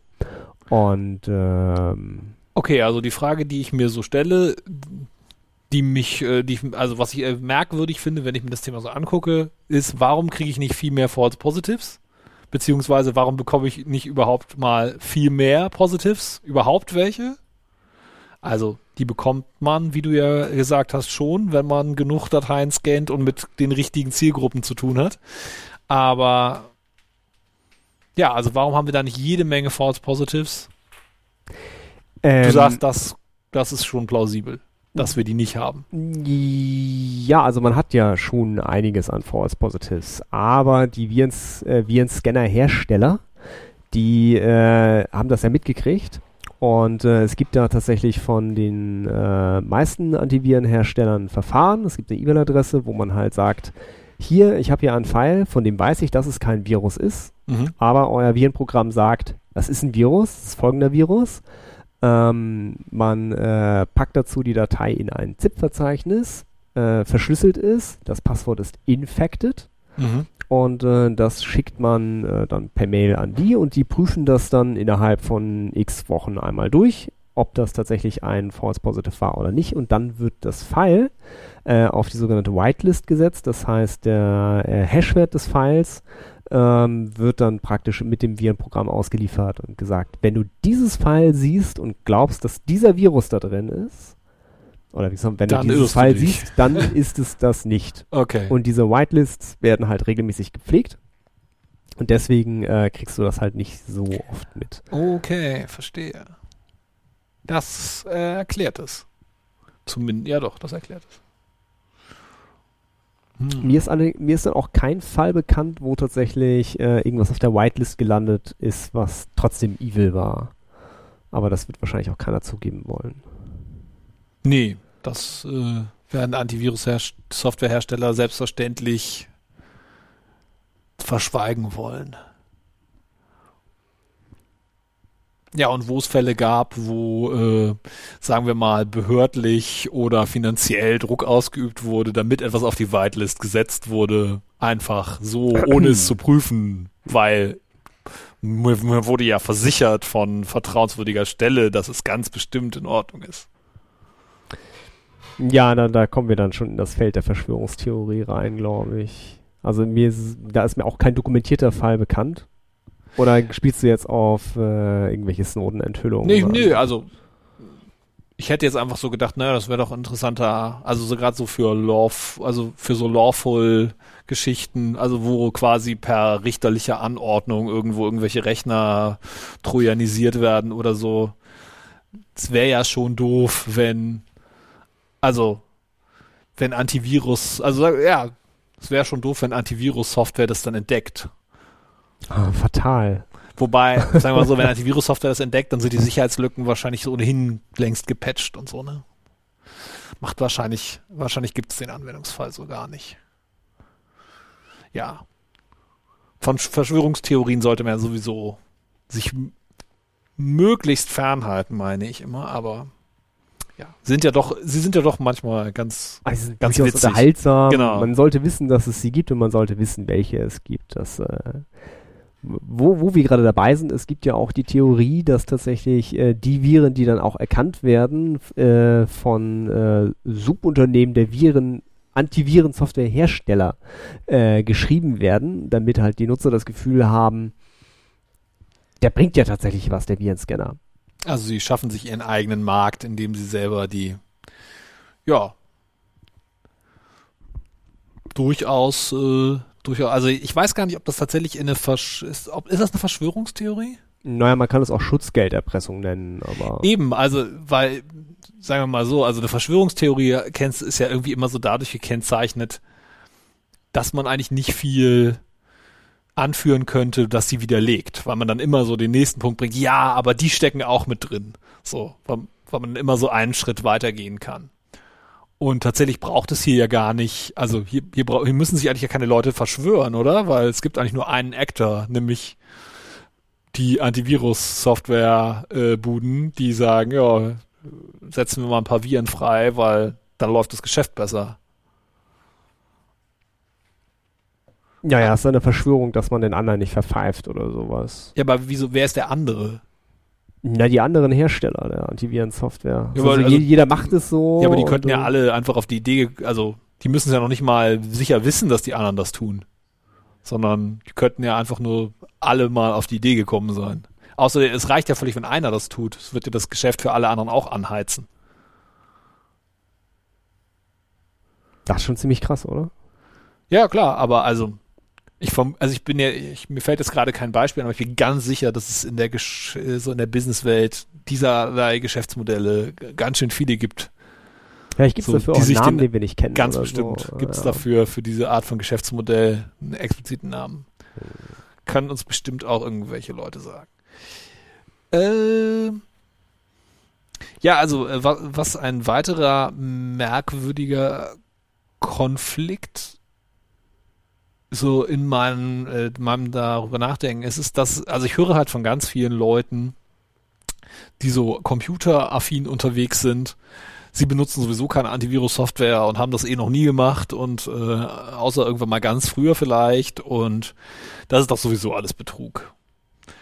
Und äh, auf der anderen Seite höre ich irgendwie von so Unternehmen, so wie du es ja auch gerade geschildert hast, nee, nee, das ist total sinnvoll und wir brauchen das wirklich und äh, alles Mögliche würde gar nicht mehr funktionieren sonst. Und das scheint sich ja irgendwie, ja, scheint sich zu widersprechen, diese beiden Positionen. Aber an sich hast du ja schon, schon gesagt, warum es sich nicht unbedingt widerspricht, nämlich weil das gar nicht die, Lo also man fragt quasi die falschen Leute. Ja, wenn du jetzt im Clubumfeld hier die Leute fragst, dann wirst du wahrscheinlich die Antwort kriegen, dass sie keinen Virenscanner einsetzen. Ähm, sobald du allerdings Leute fragst, die halt äh, nicht sehr äh, computeraffin sind, sondern halt einfach nur Computer benutzen, um damit Spaß zu haben, ähm, ohne sie verstehen zu wollen, sondern sie einfach nur benutzen wollen, dann benutzen sie wahrscheinlich schon sowas wie Antivirensoftware. Mhm. Und damit einher geht dann halt auch äh, die, die Kosten-Nutzen-Rechnung. Also ab wann ist Antivirensoftware überhaupt nützlich für einen Benutzer? Ähm, ich benutze keine Antivirensoftware, nee, um, um mich jetzt mal sozusagen zu outen. Ich, ich auch nicht. Ich, ich benutze, äh, benutze allerdings auch Linux. Das heißt, die Anzahl an Antivirenprogrammen, die mir zur Verfügung stünde, ist recht begrenzt. Ja. Ich weiß nicht, ob es Avira inzwischen auch gibt oder sowas. Allerdings. Ich glaube schon. Ähm, ich ähm, Halle habe allerdings meine ähm, Infektionswege sozusagen eigentlich recht gut im Blick, über die ich halt Viren, äh, also wo, wo ich halt sozusagen mir bewusst bin, wo ein Einfallstor in meinem System ist und was für eine Art von Malware sich darüber verbreiten könnte und wie groß die Wahrscheinlichkeit ist, dass ein Antivirenprogramm das tatsächlich dann auch äh, erkennen würde und mich dann davor schützen würde. Also ich würde ein Antivirenprogramm halt immer dann einsetzen, wenn ich weiß, dass es mir halt zusätzlichen Schutz bietet, der halt nicht auf Kosten von Performance geht. Also ähm, wenn ich halt so einen kompletten permanent tiefen Scan meines Internets, also Internet-Traffics mache durch ein äh, Antivirenprogramm, ja, das geht.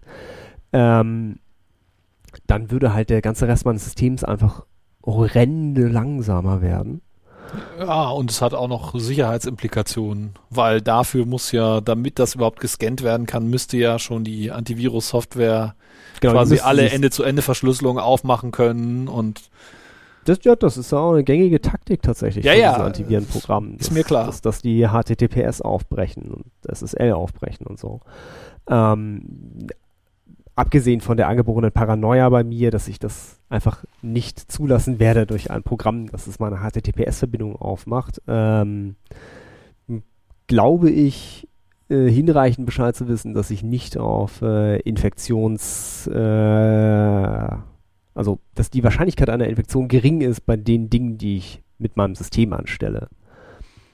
Ähm, ich bin dann immer wieder fasziniert, wie andere Menschen ihren Computer benutzen, die dann halt einen Virenscanner haben und trotzdem sich was eingefangen haben und dann mich um Hilfe bitten, äh, wie sie durch das Internet gehen und was halt das der Hauptunterschied ist, ist halt, dass ich einen Adblocker benutze und Mhm. Scriptblocker benutze und die anderen nicht. Das ist, ich glaube, das schützt schon vor sehr, sehr, sehr vielen sogenannten Drive-by-Infektionen.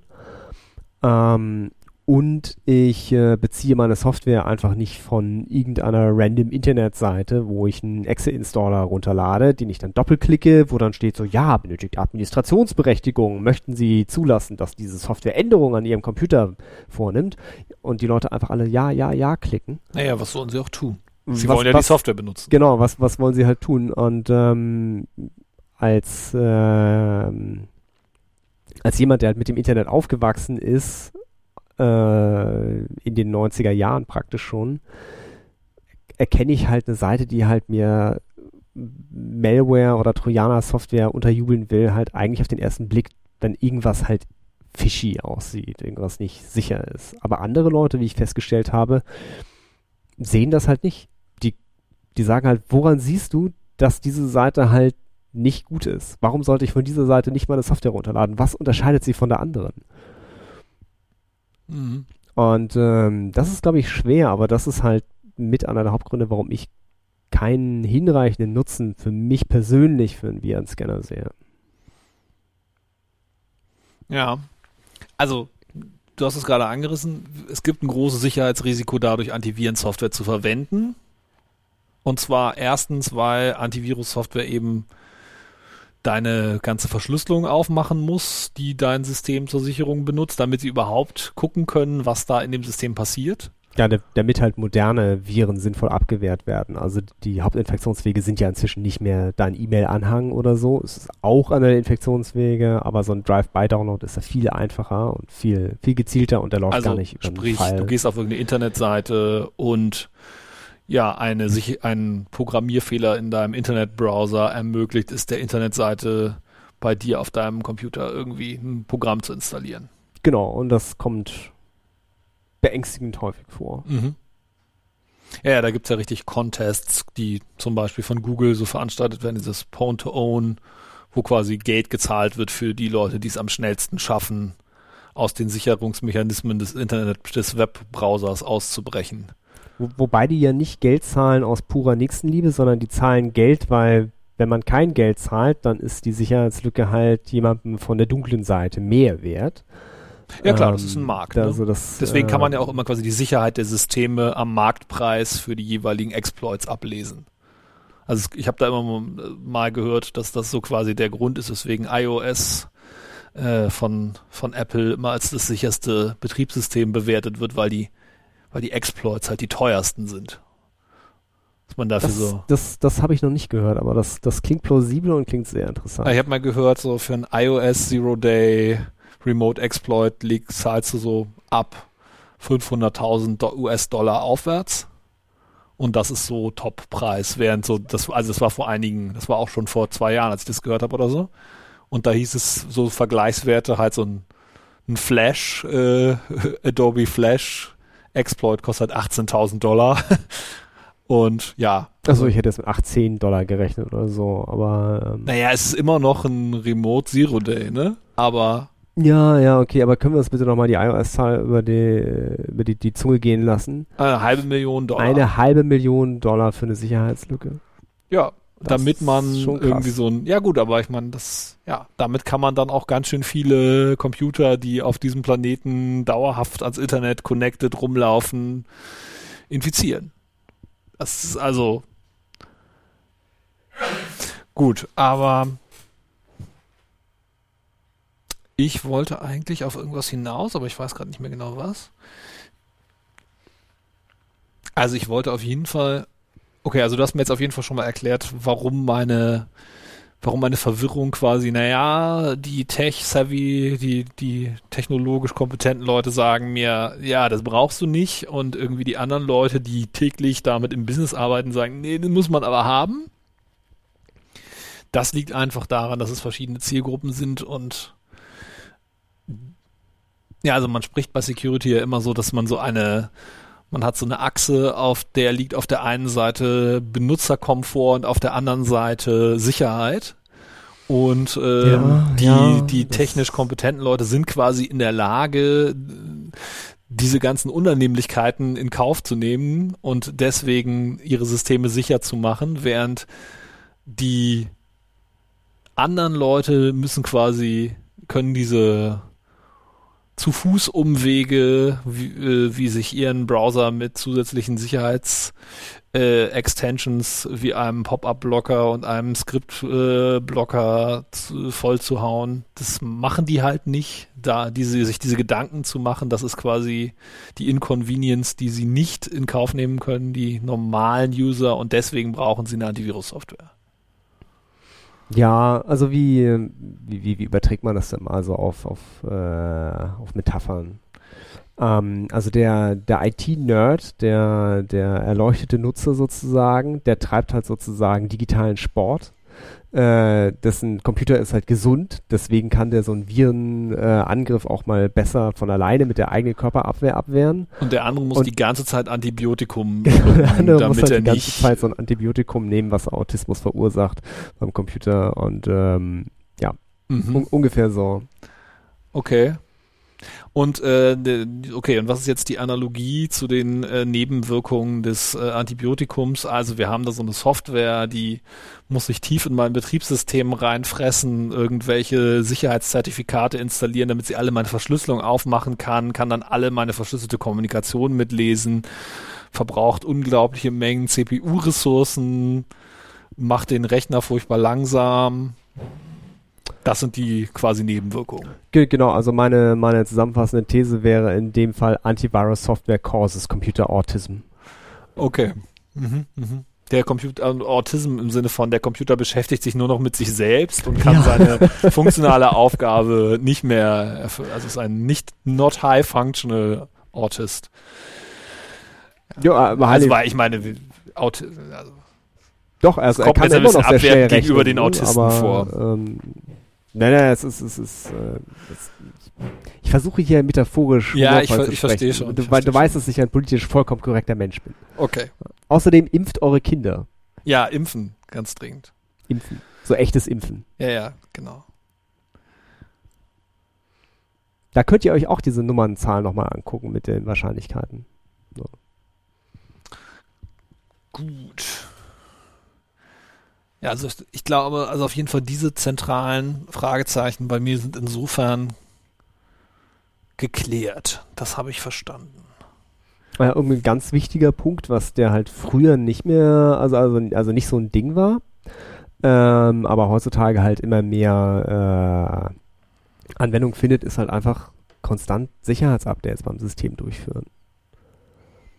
Ähm, Okay, also de deine These wäre schon quasi, naja, früher irgendwie, als wir Windows XP hatten und hin und wieder mal ein Sicherheitsupdate installiert haben und Microsoft sich sowieso nicht um die Sicherheit seines Systems gekümmert hat, da äh, brauchte man das wirklich und heute, wo sowieso alle bis an die Zähne bewaffnet an den Toren stehen und äh, ständig Sicherheitsupdates mit unter, unter Zwang eingespielt werden müssen, da wird Antivirus-Software auch zunehmend weniger wichtig. ich will jetzt noch nicht sagen, ob sie zunehmend weniger wichtig wird, aber ähm, die, die Aufgaben ändern sich oder das, das, das Angriffsszenario ändert sich.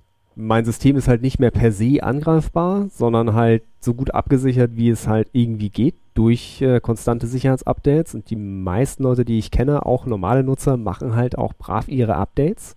Ja, das ist so wie den Müll rausbringen, regelmäßig die Updates zu machen. Ich glaube, ich, ich bin ähm, sehr update-faul vergleichsweise mit meinem System. Ähm, gleichzeitig zeigt das auch die, die Nachteile äh, auf, weil äh, hier mein, mein Android-System kann ich zum Beispiel gar nicht regelmäßig in der Form updaten weil äh, weil du kein Stock Android von Google hast. Weil ich kein Stock Android von Google habe und dabei äh, habe ich hier halt noch so ein, so, ein, so ein Fairphone, was eigentlich voll so, so offen sein sollte, aber selbst das ist halt einfach nicht updatebar. Weil du darauf angewiesen wärst, dass quasi die Änderungen, die der Fairphone-Hersteller gemacht hat an der Android, am Android-Betriebssystem, dass der die quasi, die dann immer auf die neuesten Android-Versionen portiert und das tut er nicht, der Anbieter, und deswegen kannst du nicht updaten. Mm, na, also sie haben es schon gemacht. Also jetzt in dem Fairphone konkreten Fall ist es halt so eine CPU-Architektur-Lizenz-Fu-Sache. Ähm, well, okay. Gen gen genug Stoff für eine eigene Folge, die, die, die Fairphone-Story, aber es ist halt praktisch mir nicht möglich abzudaten, obwohl ich halt updaten würde. Und damit hänge ich halt auf einem Android-Security-Level von vor, weiß ich nicht, zwei Jahren oder sowas hänge ich also halt fest. Man, also alle da draußen, ihr könnt ihn mit Stage Fright own. War wahrscheinlich, obwohl ich, ich, ich, ich, ich habe diesen einen Workaround dafür, äh, glaube ich, installiert, der halt irgendwie diese Links, aber auch dieses Telefonnummer-Exploit-Ding, wo man halt irgendwie die SIM-Karte löschen konnte damit, äh, da war es halt auch verwundbar. Ähm, ja, das ist halt ein großes Problem, weil ähm, aber da tut Google doch gerade was, ne? Aber wenn ich nicht irre, hat Google, ja, Google da gerade... seit vier Jahren was. Ja, aber also ich glaube, glaub, die haben da gerade einen ganz großen Wurf gemacht, habe ich irgendwie... Ich war... Ja, wahrscheinlich ich hätte nichts sagen sollen, ich weiß jetzt keine Details, aber ich, ich meine, sie haben irgendwie einen Weg gefunden, die die Hardware-Hersteller da stärker rauszunehmen. Also weil bisher ist das halt so ein, so ein Circle. Also wenn Google bringt eine neue Software raus, dann muss das irgendwie an die Baseband-Hersteller und dann geht das an die Telcos, die das alles durchtesten und dann geht das irgendwie an die Firmen, die noch die, die quasi ihre Mods da reinbauen und dann durch diesen ganzen Cycle muss quasi jedes Update durch und was Google jetzt irgendwie machen will, ist quasi, dass sie das alles wegabstrahieren, so dass die quasi Endanbieter, die dann irgendwie ihre Mods auf Android draufbauen, dass die quasi nur noch sich mit der, das quasi nur so API-seitig irgendwie machen müssen. Und dass es nicht mehr quasi diesen ganzen Weg noch durch die Hardware-Hersteller durchgehen muss vorher, sondern dass die das quasi unabhängig voneinander machen können und dass das diesen, ähm, die Hürde quasi für die Telefonhersteller stark verringern soll, ihre Software aktuell zu halten. Hm, vielleicht hilft es das dann auch, die Crapware schneller wieder zu entfernen von dem System. Ja, ja, das wäre total, also, ah, das wäre ja. total gut. Aber wie gesagt, also Sicherheitsupdates schützen vor Viren und äh, also die, ich am ehesten geneigt an Virenscanner zu installieren, wäre ich tatsächlich auf meinem Android. Weil das halt das einzige System ist, was ich halt nicht absichern kann und nicht mhm. besser absichern kann, als es jetzt ist. Ich kann halt nur vernünftig sozusagen damit umgehen und halt nicht mit dem Stock-Browser, der halt auch, weiß ich nicht, seit drei Jahren oder sowas voll mit Sicherheitslücken ist, auf irgendwelche komischen Seiten gehen. Mhm. Und ähm, es ist mir durchaus schon passiert, dass ich halt äh, mit einem anderen Programm, also einer anderen App auf meinem Android halt einen Link geöffnet habe und diese App den Insta, also eingebauten WebKit-Browser benutzt hat. Mhm. Automatisch mich nicht gefragt hat, oh, möchtest du das in dem, im, im Chrome oder im Firefox aufmachen oder im Iceweasel oder so, sondern einfach so gesagt hat, so, ja, ich mache hier dir mal so ein Browserfenster auf, weil ich habe gelernt, dass ich hier so, so, so, so ein Browser-Ding machen kann. Und äh, dann fing mein Handy tatsächlich laut an zu piepen und es poppte so eine JavaScript-Meldung auf, die mir halt irgendwas erzählte, dass mein PayPal-Konto gehackt wurde. Disclaimer, ich habe kein PayPal. Ähm, aber du musst dich jetzt ganz schnell bei PayPal einloggen mit deinen User-Daten auf dieser wunderschönen genau. PayPal-Seite, die ja, direkt convenience-mäßig angezeigt wird. was, was mich jetzt so schockiert hat, war halt, dass mein Handy tatsächlich laut gepiept hat zu einem Zeitpunkt, wo ich meine Kopfhörer drin hatte. Ah, okay. Ah, okay. Das Telefon hat über seinen äh, eingebauten Lautsprecher gepiept, obwohl du. Ah, okay.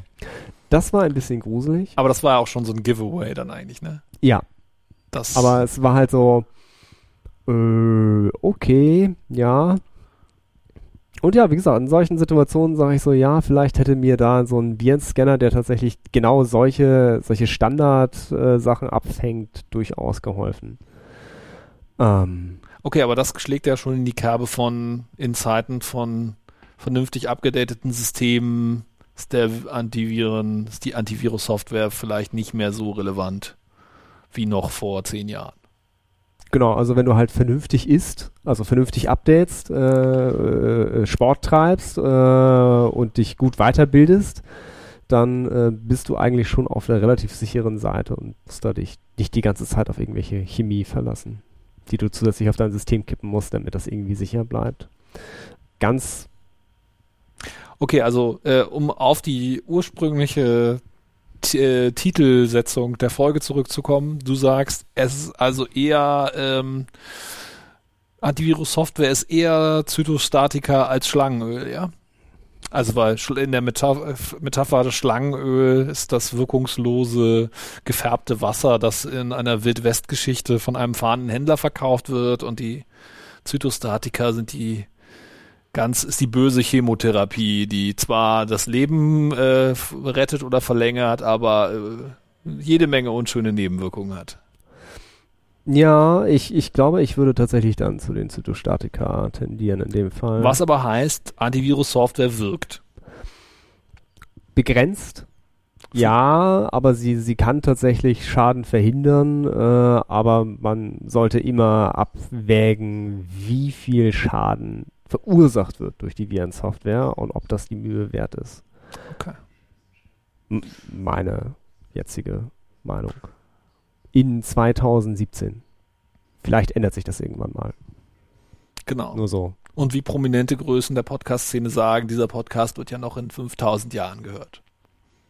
Deswegen äh, das hier das Jahr erwähnen und so. Ah ja, genau, ja, ja. Hm. Gut, aber dann also ja, meine Frage, meine Verwirrung ist geklärt. Der Widerspruch, der sich mir äh, dargestellt hat, hat sich einigermaßen aufgelöst. Und wir haben nicht mal über äh, die, die berühmten Firewalls äh, gesprochen, die man sich dann damals auch noch zusätzlich zum Antivirenprogramm. Ja, ich hatte auch so, wie Black Eyes hatte ich. Ja, auf ich, dem Windows-Rechner irgendwann ich, ich in den wünschte, 90ern. Ich, ich wüsste, wie, wie sie hieß, aber ich hatte auch eine, die ich immer installiert habe. Und äh, Zone Alarm. Zone Zone Alarm, genau. Das ja, war ganz Alarm. gruselig. So- das hat auch Alarm. so ein Geräusch gemacht. Das war, Das, das, das poppte auch immer auf. Und Ja. ähm, ich, ich glaube, es gab eine Zeit, wo tatsächlich das am Ende mehr geschützt hat als die Antivirensoftware im Vergleich. ja, das hatte für mich immer so einen didaktischen Mehrwert, weil man konnte dann so sehen, so welche Software versucht eigentlich mit welcher Ressource da draußen im Internet zu reden und so. Das war schon ganz. Es gibt's ja auch heute immer noch auf dem Mac, ist es total beliebt. Da gibt es mehrere solche äh, solche Programme. Little Snitch heißt das auf dem Mac, glaube ich, und es gibt noch so noch Mm, ja, andere, die im Prinzip genau das machen, also irgendwie deinen Netzwerk-Traffic gucken und sagen, hier, dieses Soft, dieser Prozess möchte jetzt sich auf den Port da und da über dieses Protokoll verbinden. Bist du eigentlich der Meinung, dass das eine tolle Idee ist? Und dann kann man da so Regeln festlegen, so auf Ad-Hoc-Basis, sagen, ja, das in Zukunft erlaubt das mal oder bitte frag mich nächstes Mal nochmal oder so. ja, ich glaube, ich habe damals bei Sonderlam auch immer so, ja, äh, immer Fragen oder sowas angeklickt, wo ich dann praktisch am Ende so eine Routine hatte, wo ich dann immer so, ja, ja, ja, ja, nein, ja, ja, nein, nein, nein, ja, geklickt habe, bis ich meinen Rechner anfangen konnte, nach dem Booten äh, zu benutzen, sozusagen. Ähm, bis ich mich dann irgendwann mal getraut habe, dieses, diese Entscheidung merken anzuklicken und dann am Ende gemerkt habe, dass ich mich dann wieder nicht damit auseinandersetze. Aber Ja. das war äh, also so Firewalls. Das ist wieder so ein Security-Convenience-Ding. Genau, genau. Da, da, vielleicht reicht es mal für so eine, eine halbe Folge oder sowas, da nochmal tiefer einzusteigen, weil das äh, schon für mich auch in Richtung Nutzeremanzipation geht, äh, halt zu wissen, was die eigene Software, die man auf dem Rechner laufen hat, eigentlich tut. Also, wir haben ja Ja. jetzt so fast gar nicht so über Spyware geredet. Das, das, Das, stimmt, das kam das- nicht als Kategorie das, bei das kam nicht als Kaspersky davor. Kategorie vor. Ja, hm. Aber wahrscheinlich ist das dann, naja, im Prinzip ist es ja Software, wahrscheinlich sind das auch Trojaner im Endeffekt, ne? Das ist eine Unterkategorie von einem Trojaner, der genau, es ist halt das, Daten das dann von dir generiert und irgendwohin kopiert. Genau, es ist halt also entgegen zu dem Virus, der halt sozusagen dein, dein System kaputt macht oder halt den äh, Trojaner, der deinen Rechner in einen Bot verwandelt, damit du halt irgendwelche Angriffe auf andere Systeme durchführst, äh, geht es da halt um das gezielte Ausspionieren von dir als Person. Mhm. oder dir als User. Und ähm, da äh, hilft halt oft tatsächlich diese Firewall, äh, um das dann zu erkennen, dass es überhaupt stattfindet.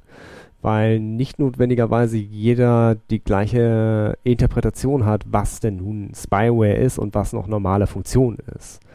Ähm, das heißt, wenn du also ein Computerprogramm bei dir laufen hast, was halt einen Tracker eingebaut hat, der halt einfach nur trackt, wie du diese Anwendung benutzt, für Debugging-Zwecke oder für User Experience-Zwecke oder so, kann das sein, dass du der Meinung bist, das ist eine gute Idee oder du kannst sein, es kann sein, dass du der Meinung bist, äh, nein, ich möchte bitte nicht, dass diese Software trackt, was ich in die einzelnen Felder da eintrage. Hm. Ja, ja, gute Software äh, fragt einen das ja am Anfang, wenn man sie installiert, mal so wie wir schicken diagnostische Daten nach Hause, bis ja, immer nein. Einverstanden. Immer, immer nein. Immer, immer nein. So, ja, äh, ich fühle mich dann auch manchmal schlecht, also wenn ich so ein Linux installiere und so, ja, wir machen hier äh, statistische Erhebung über die Nutzung von Paketen für die gute Sache und die freie Software und äh, ne, die Revolution und die freie Liebe und so und dann sagst du, nee, ja, Privacy, geh weg, Arschloch. Jetzt sind wir explicit. Achso, ja, sind wir gerade so auf, auf, auf uh, rated. Ja. Ah, ich habe ja. jetzt gerade das explicit Flag, Flag gesetzt. Oh, ja. Ja. Gut so. Weiter so. Ähm, ja, also den, den, den Scheiß mache ich trotzdem nicht mit. Also, dass, dass ich mir da irgendwie äh, ständig so eine nach Hause telefonierende Software habe, die halt hier und da Bescheid sagt. Ähm, zumal ich halt an der Software oft auch nicht ausreichend traue, dass sie halt das immer richtig und sicher macht. Also wenn die Software halt immer so nach Hause Nicht mal bei Linux Package Usage Statistiken und so? Ähm, ich meine, das sind ja die guten und so. Ich, ich weiß halt nicht, reicht es nicht. Also wir machen auf jeden Fall eine Sendung über die über die Paranoia und die Psychohygiene. Äh, äh, unbedingt bei, bei, bei Security ist es ein ja. wichtiges Thema, äh, weil das am Ende dann doch oft eine Glaubensfrage ist, wie weit man da gehen möchte und äh, wie weit man einfach nur glücklich sein möchte. Sehr gut. Happy Place. Ich glaube, das sind auch an sich ganz gute abschließende Worte, wenn du nicht noch was hinzuzufügen hast. Welche ja. Mission Statements, wie ist es gelaufen? Ich muss, ich weiß schon, ich muss weniger hm sagen. Hm. Sehr gut. Ja, dann äh, bis zum nächsten Mal. Bis zum nächsten Mal. Ja, ähm, wir wollten, sollten noch ganz kurz sagen, dass äh, zwischen diesem und dem nächsten Podcast eventuell ein bisschen mehr Zeit vergehen kann. Ja, das stimmt. Ich bin äh, länger abwesend, aber wer weiß, wann wir das hier überhaupt veröffentlichen. Wie lange das jetzt noch genau dauert, weil muss ja auch noch bearbeitet werden. Vielleicht veröffentlichen wir das dann ohnehin erst zu einem etwas späteren Zeitpunkt alles um, also relativ nah beieinander. Mal sehen. Wir warten ja auch immer noch auf die Freigabe der Nullnummer. Ach ja, stimmt. Durch äh, etwaige im Hintergrund mit aufgezeichnete äh, Stimmen. Genau. Aber ja, das also, werden wir dann sehen.